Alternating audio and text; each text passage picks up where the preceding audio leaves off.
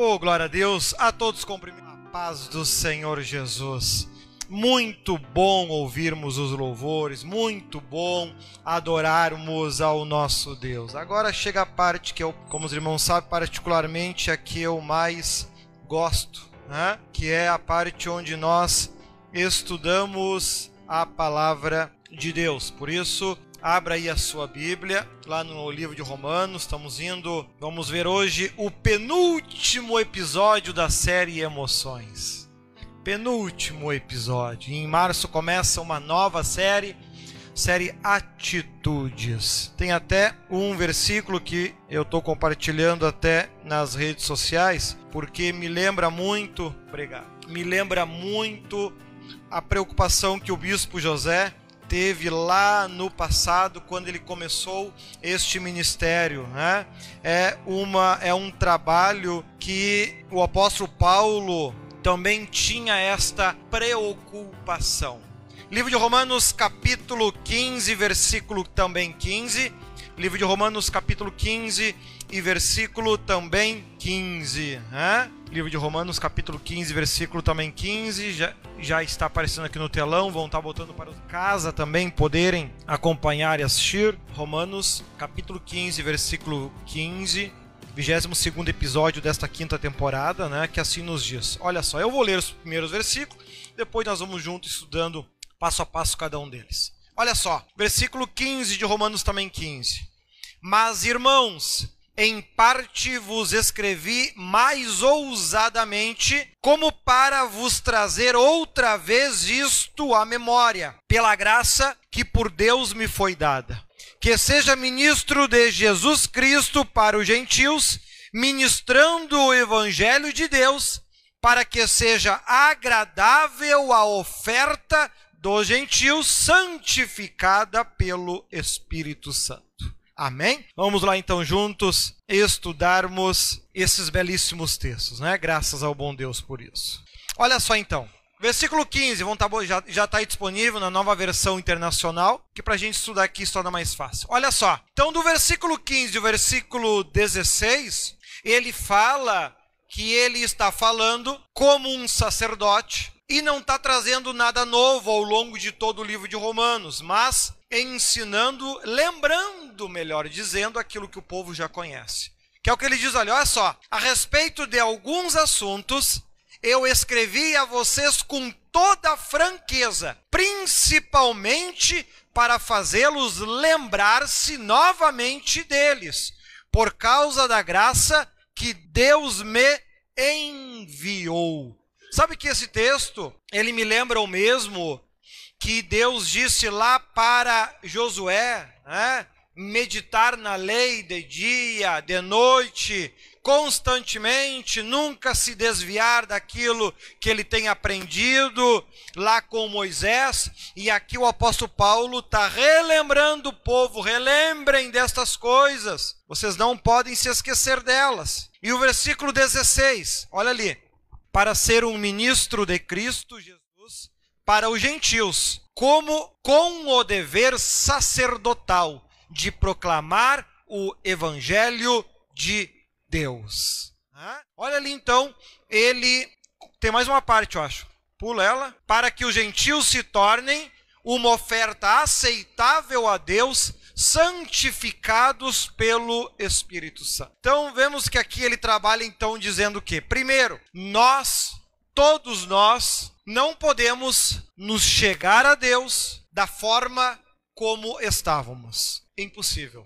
Precisamos, primeiro, conhecer a palavra de Deus, conhecer a verdade, para que por esta verdade venhamos ser libertos. Eu até comento no programa de rádio que já está disponível, que vai ao ar agora sábado, da grande dificuldade que nós pastores temos em ajudar as pessoas não a compreender a Bíblia, essa é a parte fácil, mas, as, mas ajudar as pessoas a trazer a Bíblia para dentro do seu coração. Essa é a parte difícil. É difícil isso. Por exemplo, eu cito esse exemplo no rádio, inclusive. Se você estiver orando lá na sua casa, está orando, buscando Deus, e de repente você abre os teus olhos, olha para o lado e vê um anjo todo vestido de preto, o que que você diria? Hã? Tá amarrado? Misericórdia? Hã? Agora, você observa que o povo, que o povo que tem que imitar Jesus, muitas vezes vem para as igrejas vestido do pé à cabeça de preto e é normal. Tá compreendendo a dificuldade que é para nós que pregamos? Para nós que pregamos.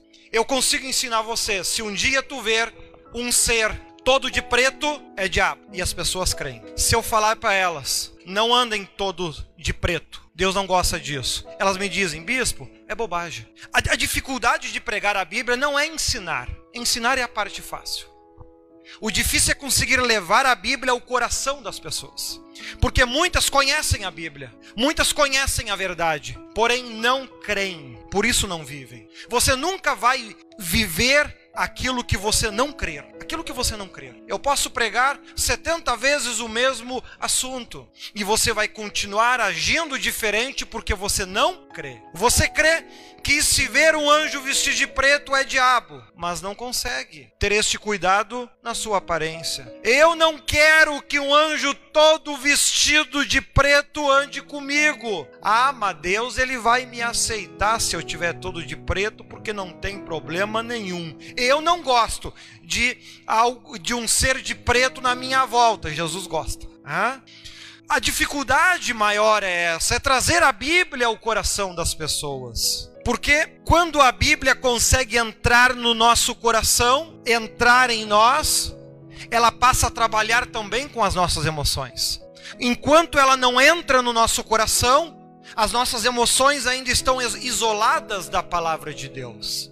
E aí o resultado é: mas bispo, o preto até me emagrece. Irmão, sobe na balança. Mas eu fico até mais bonito de preto, eu fico mais bonita de preto. Tá vendo como o coração até te convence que tu fica melhor da forma que Deus diz? Não é o certo. Mas o teu coração te convence que é o melhor. Hã?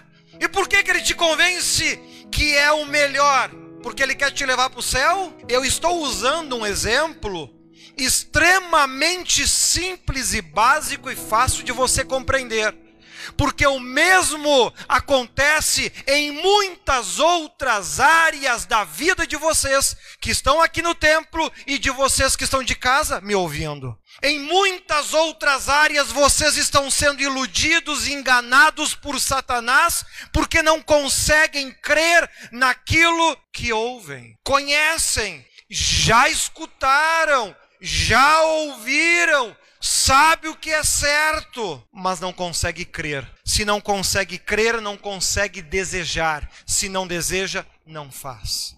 E o apóstolo Paulo aqui ele está dizendo, versículo 15 e 16, eu estou lembrando, trazendo tudo isso à memória de vocês, como um sacerdote de Deus, como alguém que foi escolhido por Deus para isso, para que através desta mudança vocês possam ser purificados, vocês possam ser santificados, como diz o texto, e assim passem a ser uma oferta aceitável a Deus.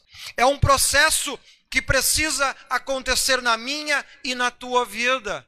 É um processo onde diz o apóstolo Paulo na próxima série que nós vamos estudar que diminua eu e que Cristo cresça em mim. Como é que eu faço para diminuir nós vamos aprender isso futuramente. Mas como é que eu faço para me diminuir? Eu começo a me diminuir a partir do momento que eu passo a viver aquilo que eu aprendo na palavra de Deus. Por vezes eu posso não estar crendo, mas eu acho que não é assim. Mas eu vou e faço. Faço por fé. Tem coisas que a gente faz por vista, tem outras que a gente faz por fé. O apóstolo Paulo também fala isso lá em Coríntios.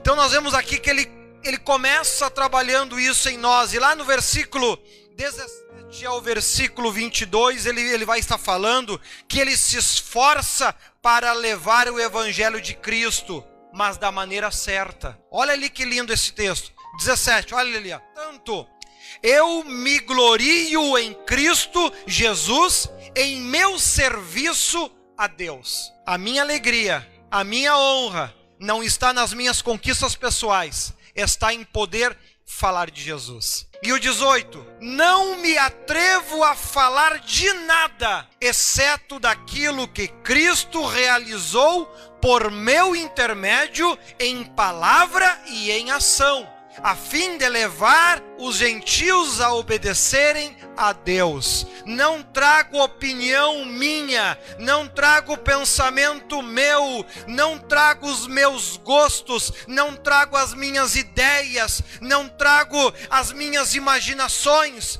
Eu trago aquilo que Cristo manifestou através de mim, seja pelas palavras do Espírito, seja pelas obras, pelo resultado delas pelo poder de sinais e maravilhas e por meio do poder do Espírito de Deus. Assim, desde Jerusalém e arredores até o Ilírico, proclamei plenamente o Evangelho de Cristo. Sempre fiz questão de pregar o Evangelho de Cristo ainda não era conhecido, de forma que não estivesse edificando sobre o alicerce de outro. Olha que lindo esta preocupação do apóstolo Paulo nesse versículo 20. Sempre fiz questão de pregar o evangelho. Quero pregar o evangelho de Cristo. Onde eu vou pregar? O apóstolo Paulo fiz questão de ir pregar onde Cristo ainda não era conhecido de forma que não estivesse edificando sobre o alicerce de outro. Pergunta para o apóstolo Paulo se ele participaria de uma divisão de igreja. Ele está dizendo: meu trabalho não foi edificado sobre o alicerce de outros pregadores. O meu trabalho eu fiz questão de ir pregar para pessoas que ainda não conheciam Jesus. Eu fiz questão de ir pregar para, um, para povos que ainda não tinham ouvido falar dele para que ao estabelecer a minha igreja, para ao estabelecer o meu ministério, eu não esteja estabelecendo em cima do trabalho que outro já tinha começado, mas que eu possa estabelecer onde ninguém ainda o tem feito. Olha a preocupação, isso me lembrou lá do ministério do bispo José quando ele começou. Tinha tudo para fazer um ministério aqui em Canoas. Não, foi lá para Bento Gonçalves onde não tinha nada. Justamente o que o apóstolo Paulo cita como exemplo aqui no versículo 20. Olha o 21. Mas antes, como está escrito, hão de vê-lo aqueles que não tinham ouvido falar dele, e o entenderão aqueles que o haviam escutado, ou não haviam escutado. Olha só, hão de vê-lo aqueles que não tinham ouvido falar dele, e o entenderão aqueles que não o haviam escutado. O prazer do apóstolo Paulo é pregar, não conhece. Ele não tem prazer em pregar para crente, né? em tirar, como hoje é muito comum, querer tirar a igreja, as pessoas da igreja dos outros. O prazer dele não era esse. O prazer dele era pregar aonde não conheciam Jesus aonde não ouviam falar de Jesus, é pregar para aqueles que ainda não eram crentes, para aqueles que não conheciam ainda. Este era o prazer dele. Olha o 22, e por isso que muitas vezes fui impedido de chegar até vocês.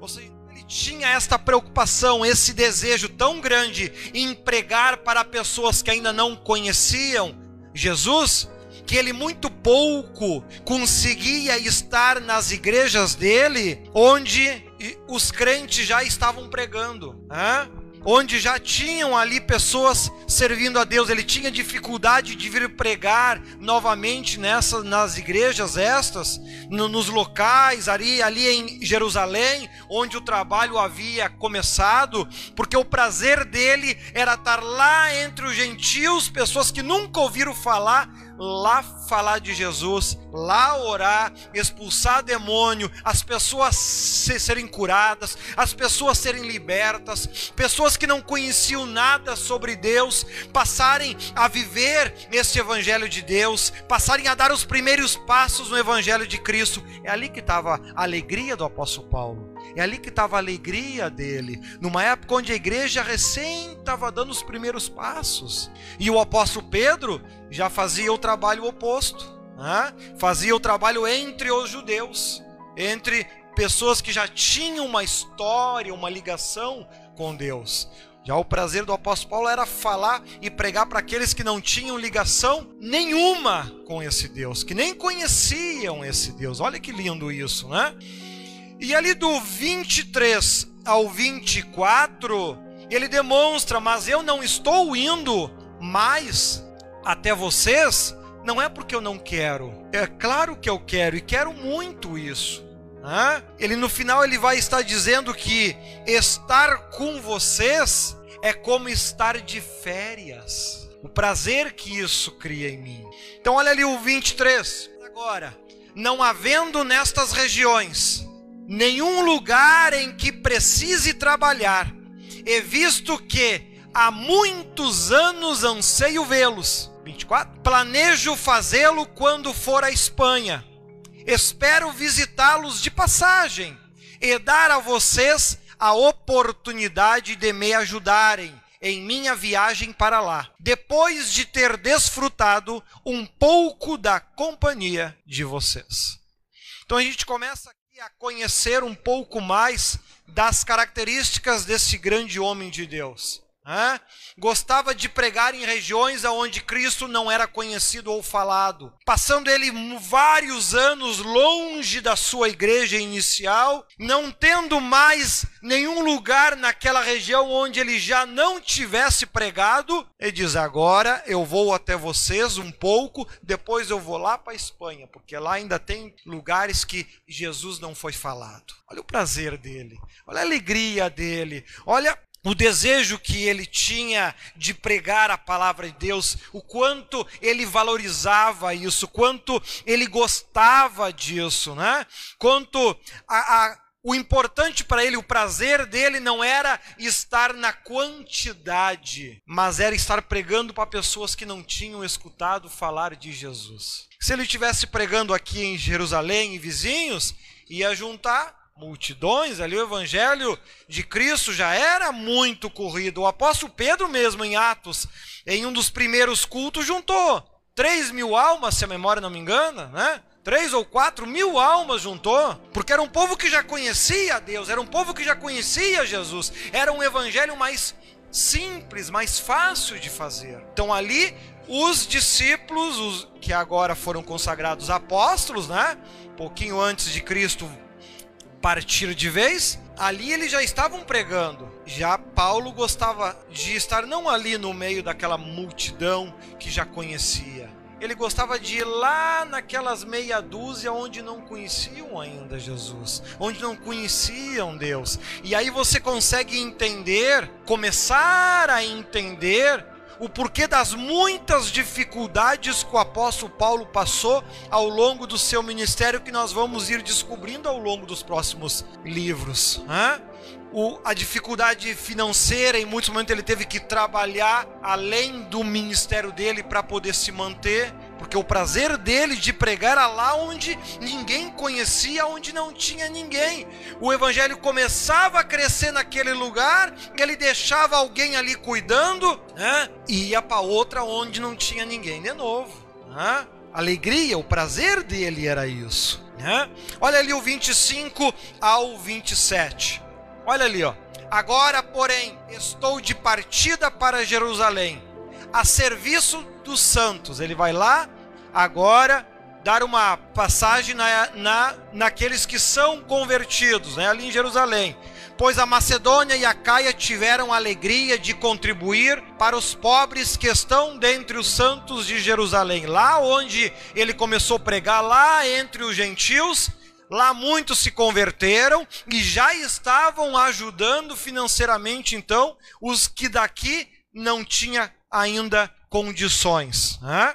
Ó, 27, tiveram prazer, isso aí, tiveram prazer nisso e de fato são devedores aos santos em Jerusalém. Pois, se os gentios participaram das bênçãos espirituais dos judeus, devem também servir aos judeus com os seus bens materiais. Olha a, a, a, forma como ele coloca esse processo de união. Aquilo que a gente ensina na igreja. Daqui a pouco, vocês estão aqui no templo, vocês de casa, terão a oportunidade de ajudarem a levar o evangelho de Cristo. Vocês terão essa oportunidade. Para que, da mesma forma que vocês têm recebido as bênçãos espirituais através das nossas orações, vocês possam nos ajudar com as vossas bênçãos materiais. O apóstolo Paulo ele já fazia isso, porque isso era justo. Assim como eu vos tenho ajudado espiritualmente, é justo que vocês me ajudem materialmente. E ali ele continua, do versículo 28 ao versículo 29, ele ainda diz: E sei que as bênçãos de Cristo irão ainda comigo. Assim, depois de completar esta tarefa e de ter a certeza de que eles receberam este fruto, irei à Espanha e visitarei vocês de passagem. 29. Sei que quando for visitá-los, irei na plenitude da bênção de Cristo. Perceba que ele, ele tem uma forma incrível de expressar, de falar, a honestidade dele no trabalhar.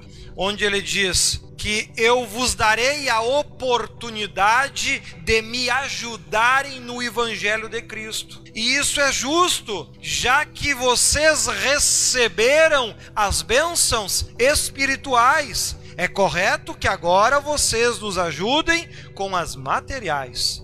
E eu tenho certeza que ao momento que vocês ajudarem com as materiais, a bênção de Deus irá comigo e vos abençoará ainda mais espiritualmente. Veja como esse ciclo bonito de relacionamento do pastor com a sua igreja que muitas vezes o diabo tenta quebrar para que ele não aconteça. Esta troca, este elo que as pessoas por vezes conseguiam construir com Jesus, que aprendemos com Cristo a construir isso. As pessoas ofereciam o seu melhor, ofereciam o seu melhor para Deus, e assim Deus os abençoava naquilo que eles tinham falta. Quando esse ciclo ele ocorre, quando esta intimidade, este relacionamento, que depois vocês vão aprender que isso também se chama graça. Quando este relacionamento ele ocorre, com o mesmo amor que Cristo traz as bênçãos espirituais sobre a sua casa, você também traz as materiais para a igreja. Assim como o povo gentil, o povo judeu tinham para com o apóstolo Paulo. Né? E lá nos versículos 30, né? e ali ele vai concluir pedindo que o povo ore por mim, para que ao passar pelas igrejas onde eu vou passar, lá o evangelho possa mais uma vez ser bem recebido. E quando eu for ter com vocês, eu possa chegar aí muito alegre, muito feliz pelas bênçãos que lá aconteceram. Poxa vida, o apóstolo Paulo preocupado porque estava indo pregar na igreja dos crentes. Que situação, ó. olha só, leia o texto comigo, 30. Recomendo, irmãos, por nosso Senhor Jesus Cristo e pelo amor do Espírito, que se unam a mim em minha luta orando a Deus em meu favor. Orem para que eu esteja livre dos descrentes na Judéia e que o meu serviço em Jerusalém seja aceitável aos santos, de forma que, pela vontade de Deus, eu os visite com alegria e com vocês desfrute de um período de refrigério, em outras palavras, de um período de férias. Observe, observe como nesses como ele ao longo do texto, ele vem dizendo: pregar entre os gentios é aquilo que eu gosto de fazer. É o que me traz alegria, é o que me dá prazer, pregar entre os gentios. Agora eu vou pregar na Judéia. como todos vocês conhecem, o ministério de Cristo, ele transcorreu na Galileia e na Judéia, ou seja, nessas regiões, as pessoas conheciam muito sobre Jesus Cristo. Porque Jesus passou por aquelas vilas, passou por aquelas aldeias, passou por aqueles lugares. Hein? E ao longo de todo o tempo que ele teve pregando entre os gentios, ele conta muita coisa boa. Agora eu vou pregar na terra dos crentes. Me ajudem em oração. Me ajudem em oração para que os descrentes, aqueles que, que é, é o crente que não quer aceitar a verdade, que esses não venham prejudicar o trabalho com divisão, com intriga, com contenda, com discórdia, com fofoca, porque eu não gosto desse, porque eu não gosto daquele, porque eu não gosto daquele outro, porque aquele irmão não é tudo isso, e aí começa o enredo. Pregar no meio só de ímpio é uma bênção. Pregar no meio dos crentes, irmão, me ajude em oração não estamos falando da igreja de hoje, não. Nós estamos falando da igreja primitiva dois mil anos atrás. E já era assim. Dois mil anos depois de evangelho, a igreja consegue manter as mesmas características. Que nós consigamos ser diferentes. Que eu e você possamos ser diferentes. Que eu e você possamos ter em mente isso. O apóstolo Paulo diz: Eu preguei lá entre os gentios e eles se converteram e mandaram até dinheiro para ajudar os pobres aqui entre os judeus. Estou indo pregar entre os judeus. Me ajuda em oração. Pregar onde Jesus não teve era bênção. Pregar por onde Jesus pregou, conto com a oração de todos. Que situação, não é? A impressão que a gente tem com isso, para concluirmos aqui, este penúltimo episódio é que o crente ele tem o, a, a disposição. Quanto mais tempo de crente ele tiver, ele tem a disposição de se tornar pior, não melhor. Quanto mais tempo de crente ele tiver, ele tem a tendência de se tornar um cristão pior, não um cristão melhor. É, era para ser o contrário. Poxa, quanto mais tempo de crente eu tenho, melhor cristão eu deveria ser. O apóstolo Paulo, há dois mil anos atrás, dizia, irmãos, coisa boa pregar pelas terras que Jesus não passou. Porque essas por onde a, gente passa, que o povo já conhece tudo, ali que é difícil. O que não conhece nada manda até ajuda. O que conhece, conto com a, com a oração de todos que nós, na nossa igreja, no nosso ministério, não venhamos ser assim. Que tipo de crente você está tendo? Não você que está começando agora, né? Tem só 3, 4, 5 anos de crente, está recém dando os primeiros passos. Fala você que tem 15, 18, 20, 22, 25, hã? 30. É, você tá melhor do que quando começou? Ou quem sabe tá ficando igualzinho os crentes para onde o apóstolo Paulo estava indo pregar. Hã? Já enxerga um monte de defeito em A, defeito em B, defeito em C. Aí, aí se torna ali o que eu falei nas primeiras palavras da minha pregação de hoje. Volte, re, rebobine a fita lá no comecinho. Hã? Eu posso pregar 70 vezes para você, você vai concordar, vai aceitar mas não vai viver porque não crê. Porque você já tem o teu estilo. Ah, bis, mas eu já sou crente há 20 anos. É aí que eu começo a ficar preocupado. O pior de se pregar é para o crente velho. O crente novo é barbada. O velho que é o problema. Porque daí ele já tem a certeza que sabe mais que o pastor. Ele está convicto que está salvo. Há poucos dias eu até compartilhei um. Acho que foi uma mensagem do Bispo José. Parece que foi. Acho que foi uma de 2017, que eu até botei como alerta, até, de um texto que ele pregou em Mateus. Eu adicionei agora semana passada. Só você entrar ali nas pregações do Bispo José, Mateus, e aí tem uma delas, está escrito alerta do lado. De um, naquela época ele contando que o Espírito Santo estava falou para nós lá na reunião de pastores, de uma pessoa que esteve na terra e que quando morreu tinha certeza que estava salvo e estava um tormento. Ele aqui na terra ele tinha certeza que quando ele morresse ele ia para o céu. E quando ele morreu ele estava um tormento. E lá no tormento Deus ouviu o clamor dele e mandou o diabo lá explicar para ele por que, que ele estava lá. Não mandou anjo, nem foi lá. A coisa, vou te dar só a explicação, o resto é ralo. Né? O diabo foi lá e disse para ele: Tu tá aqui por causa disso, disso, disso, disso. O pior de se pregar é o crente velho. Esse que é o inclusive se você cuidar, os que mais trocam de igrejas e ministério é os velhos, não é o crente novo. O crente novo ele continua firme, grande parte deles. Os que mais se rebelam e saem é os velhos. E o apóstolo Paulo aqui, ele está falando sobre isso. A minha maior dificuldade é pregar, como diz o bispo José, para os cascudos velho. Aí é que está o pepino. Aí é que o negócio é complicado. Porque você fala, fala, fala, fala, fala, fala, fala, e ele diz: Ah, bispo, eu já sei de tudo isso, eu já sou crente há 20 anos, e na verdade ele não prestou atenção em uma vírgula do que tu falou. A única coisa que ele tem na mente, eu já, eu já sou crente há 20 anos, eu, eu já estou convertido, eu já vou para o céu, eu já estou salvo, porque o diabo cegou, o diabo já tapou tudo, não houve mais nada, só vai se despertar o dia que cair no inferno.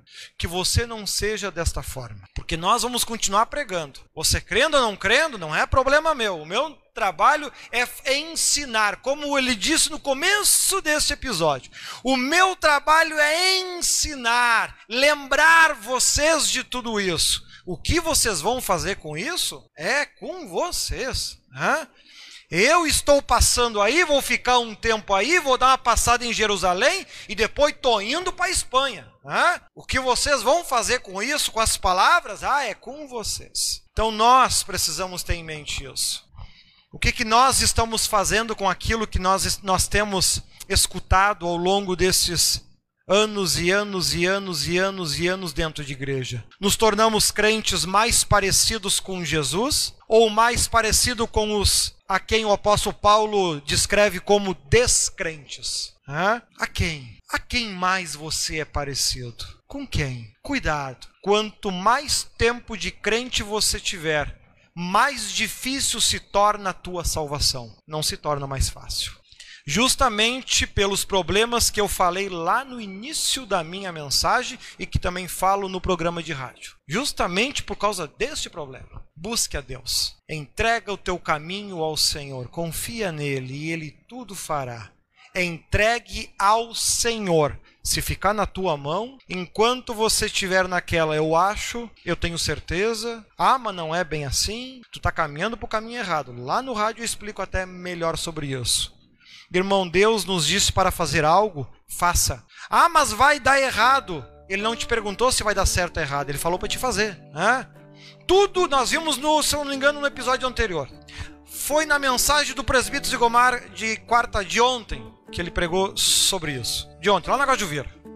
Tudo foi feito por Deus e para Deus. Hã? Colossenses, acho que foi isso, né, irmão? Colossenses 1, né? Ele pregou antes isso lá. Se você não assistiu a mensagem, assista, tá gravada aí. Tudo foi feito por Deus e para Deus. Se Deus disse para ti fazer algo que você tem certeza que é Deus que falou, e no teu coração, mas vai dar errado, Irmão, se é de Deus e ele quer que dê errado, o que, que tu tem a ver com isso? Não é dele? Hã? Se ele dizer para pega esse copo, larga no chão, e tu vai dizer, mas vai quebrar. O copo é de quem? É de Deus. Tá esperando o quê? Hã? E ele vai quebrar pela tua incredulidade, porque Jesus caminhou sob a água, fazer boiar um copo, flutuar um copinho é barbada. Mas o problema é que a gente quer julgar e analisar as coisas pelo nosso conhecimento e acaba deixando a obra de Deus de lado. E aí os anos estão indo, os anos estão indo, os anos estão indo, e eu tenho alertado meus obesos, se você tem algum ministério para fazer, faz de uma vez, porque se esperar pouquinho mais, não vai mais dar tempo. O tempo está terminando. A volta de Cristo está perto. Se tu esperar demais, tu não vai fazer. E se para ti te salvar tu depende disso, tá botando em risco a tua salvação. Te aproxima do Senhor Jesus. Não é tempo mais de ficar preocupado com pai, com mãe, com marido, com mulher, com filho, se eles vão salvar, se não vão, larga de mão. Busca a tua salvação. Não adianta ficar agarrado neles e, e, aí Jesus vem e fica tu e eles. Aí tu vai ter bastante tempo que é para cuidar deles, então, já que era tão importante para ti. Vai acabar sendo uma, uma estátua da mulher de Ló em 2020 alguns. Busque ao Senhor Jesus. Busque a Deus de todo o teu coração. Jesus te ama, Ele quer nos salvar. Entrega o teu caminho ao Senhor. Se for fiel a mim, será salvo tu e a tua casa. Se a tua casa não se salvou ainda, quem sabe nem você.